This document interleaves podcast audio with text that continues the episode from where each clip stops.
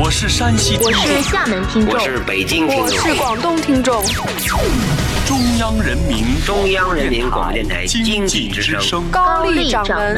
笑傲江湖，笑傲江湖。江湖。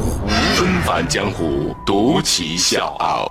笑傲江湖，我是高丽。前两天，美国的一档电视节目《艾伦秀》在他们的官方账号上呢发了一条消息，是转发了一条中国女企业家的新闻。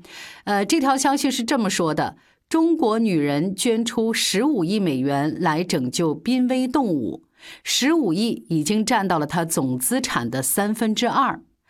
这个视频呢被播放了三百多万次，收获了将近一万条的留言。那这个神秘的中国女人引来了外国网友的无数的点赞和他们的好奇，大家都在问 “Who are you？” 你到底是谁？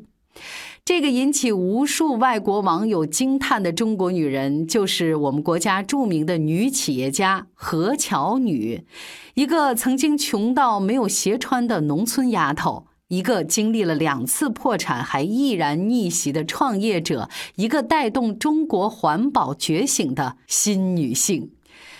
一九六六年，何巧女出生在浙江省武义县布口村一个普普通通的农家。他们家呢，总共有四个兄弟姐妹。那个时候的农村家庭没几户能吃饱穿暖的，他们家当然也不例外。全家七口人挤在一个三十平米的，而且是漏水的这么一个房子下面，就这样的生活着。那个时候的何巧女穿不起凉鞋，就是十岁以前的每一个夏天，她都是光着脚的，因为家里面太穷了，她一年呢只能吃一次鸡蛋。好在这样的生活在改革开放之后就慢慢改善了。心思活络的何爸爸看着不断发展的经济形势，就开始琢磨找那种比种地更有前景的生计。他就开始在村里经营花卉苗木生意，而且很快。就取得了成绩，可能是父亲的这种小有成就吧，给了何巧女一些启发，呃，或者就是想要女成副业，所以一九八四年高考，一向很有个性的何巧女选择了在当时非常冷门的一个专业——北京林业大学园林系。毕业之后，她被分配到杭州园林局工作。那那个时候呢，何巧女是沉醉于西湖美景，每天都在西湖边上漫步啊，看看景儿，看看人，是她觉得最美好的事情。慢慢的，她就萌生了一个大胆的想法，去创造更多的西湖式的美景。所以在一九九零年北京亚运会的时候呢，何巧女就跟着父亲参加了中国盆景艺术家学会举办的盆景展销会。凭着出色的专业知识和流利的英语，她在展销会上大放异彩，也成了向外国人推销盆景的金牌销售。出身寒门的何巧女呢，有着非常聪慧过人的商业头脑。那通过这次展销会呢，她就发现外国人对中国的盆景是特别的喜欢，好几百块钱的盆景呢，外国人买起来是特别的爽快的，根本不在话下。于是，在一九九一年的春天，何巧女开始了自己的创业。何巧女在北京一个五星级酒店里面开了一个花店，她不但是卖花，还从广州把这种盆栽带到北京，租售给高档酒店和写字楼。随着生意的逐步扩大，何巧女开始接到一些酒店的园林绿化工程。就是这样，靠着不起眼的盆栽，何巧女赚到了人生的第一桶金。一九九二年，她正式创建了自己的第一家公司。不过，何巧女的创业之路并不顺利。事业刚刚开始阶段呢，她就遭受到了一系列的打击，员工携款潜逃，合伙人不辞而别，只给她留下了一个负债累累的烂摊子。有一段时间，团队里面基本上没有人了。为了能尽快完成手上的单子，收回款项，他甚至一个人带着施工队，就那么一草一木、一山一石的亲手调配。虽然很艰难，但是性格坚强的何巧女士越挫越勇。她通过自己的努力，终于把徘徊在生死边缘的公司救回来了。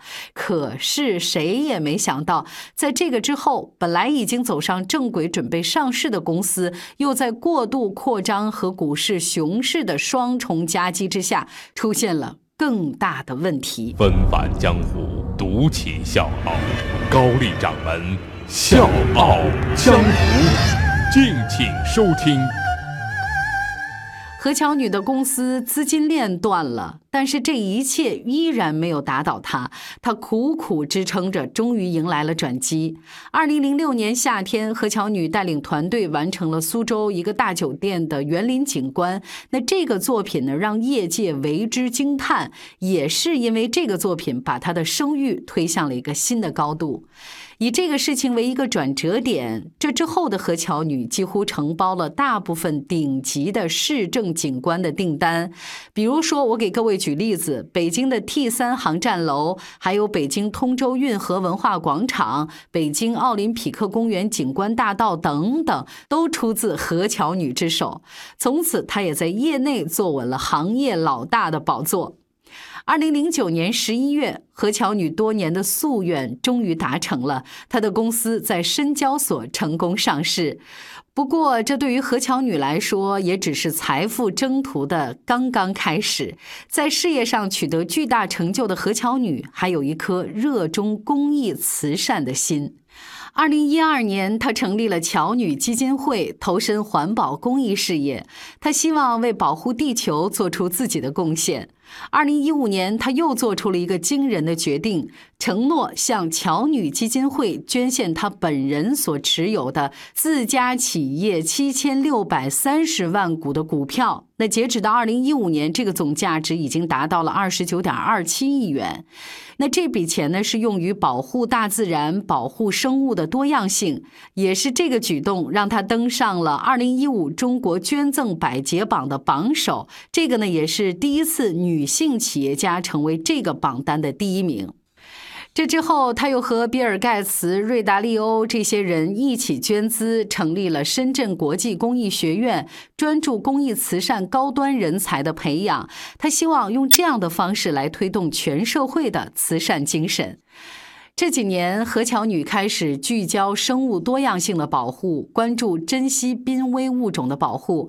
她希望把自己的巧女基金会打造成为全球最有影响力的大自然保护基金会之一。二零一七年十月，何巧女应邀参加在摩纳哥举办的世界自然保护联盟会。